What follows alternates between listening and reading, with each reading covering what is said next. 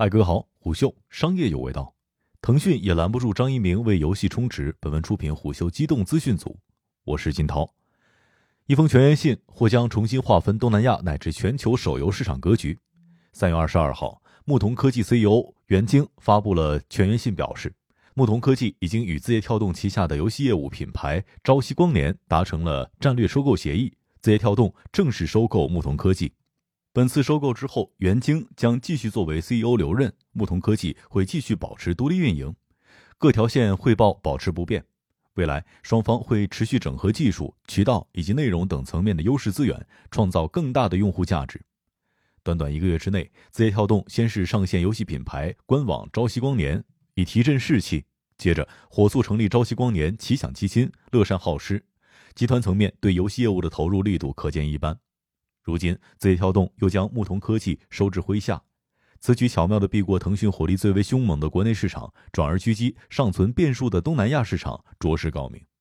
一方面，东南亚作为中国公司出海的前哨，总人口超六点五亿，仅次于中国和印度。接下来很长一段时间之内将处于战略转型的上升期，游戏可以吃到当地几代人娱乐升级的红利。另一方面，字节跳动正好能以牧童科技为抓手，逐步将旗下游戏渗透到整个东南亚市场。在此之前，很多人并未听说过牧童科技这家专注于海外市场的游戏公司。公开资料显示，牧童科技王牌手游《无尽对决》一度登顶全球十三个国家软件商城畅销排行榜榜首，冲进五十三个国家软件商城畅销排行榜前十。客观来说，《无尽对决》是一款生命周期很长的爆款。截至二零二一年二月，其在全球软件商城和 Google Play 累计获得了近四亿次的下载，其中百分之六十七来自于东南亚市场，月活用户数超九千万，在海外手游市场表现出顽强的统治力。按照正常的剧本，这样的一棵摇钱树背后总该站着某个互联网巨头，万不至于放到今天才被字节跳动来招安。事实上，这家和腾讯游戏渊源颇深的公司，非但没站队，还与腾讯逐渐渐行渐远。公开资料显示，牧童科技老板徐振华二零零二年入行，七年之后加入腾讯从事网络游戏开发，曾经先后参与了《自由幻想》《植物大战僵尸 Online》和《轩辕传奇》等项目的研发运营，后以制作人的身份推出了《部落守卫战》系列游戏。牧童科技 CEO 袁晶，原腾讯量子工作室幻想系游戏主策划；牧童科技 CTO 于军，原腾讯游戏《部落守卫战》团队成员。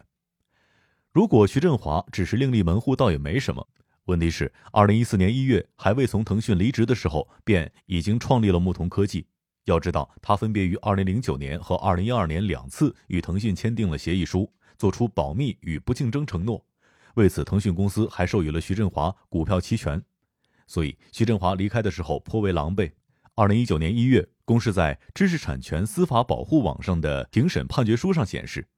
徐振华于二零一四年五月二十一日被通知，并且立即接受腾讯公司内审部门的面试调查，得知因在外设立公司违反竞业限制，劳动关系当场立即解除，当天没收员工门卡，驱离工作场所。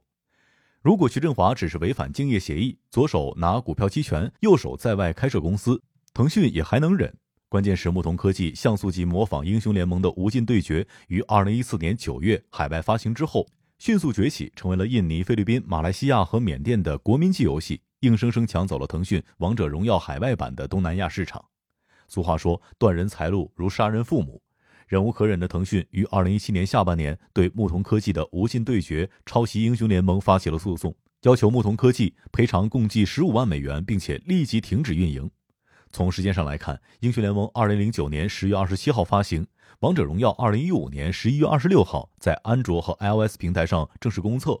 而牧童科技开发运营的《无尽对决》直到二零一六年七月才在巴西市场上发行上线。可是，即便如此，牧童科技依旧是应对的不慌不忙。首先，牧童科技选择在脸书上发声稳住舆论，坚决否认抄袭，声称《无尽对决》是上海牧童独立开发的 MOBA 手游，版权已经在世界多个国家注册，并且受到法律保护。上海牧童对其拥有独立的知识产权，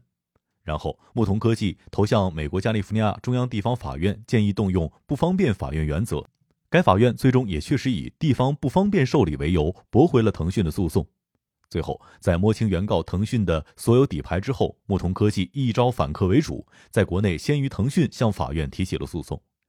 根据资料显示，牧童科技在二零一八年七月十九号在上海知识产权法院对腾讯提起了诉讼请求，而腾讯是在二零一八年七月二十四号向深圳市中级人民法院提交英雄联盟的诉讼请求。不过，当年腾讯提交的诉讼材料上并没有填写日期，而深圳中级人民法院认可并采用了这份材料，这成为了牧童科技二零一八年九月十九号在今日头条发文质疑深圳中级人民法院公正性的重要依据。所以，牧童科技对深圳市中级人民法院所提出的以原就备的法则，希望案件能够移回上海审理。最终，这场旷日持久的诉讼拉锯战以上海法院认定徐振华应当支付腾讯上海公司一千九百四十余万元而结案。有意思的是，受理本案的上海市第一中级人民法院的官方文件显示，腾讯本次控诉的并非无尽对决的抄袭行为，而是徐振华违反竞业协议。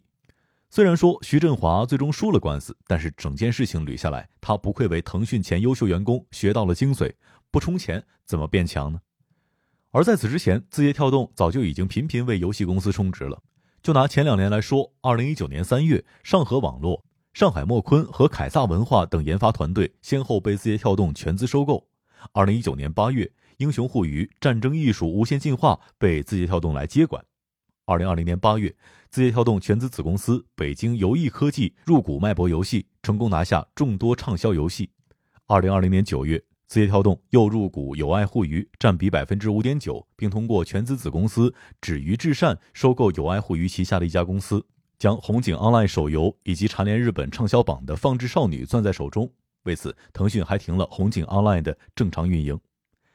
纵观字节跳动这几次围猎的手法，完全不同于腾讯、阿里的秀才计，而是紧盯着契合自身业务扩张的潜力股下手。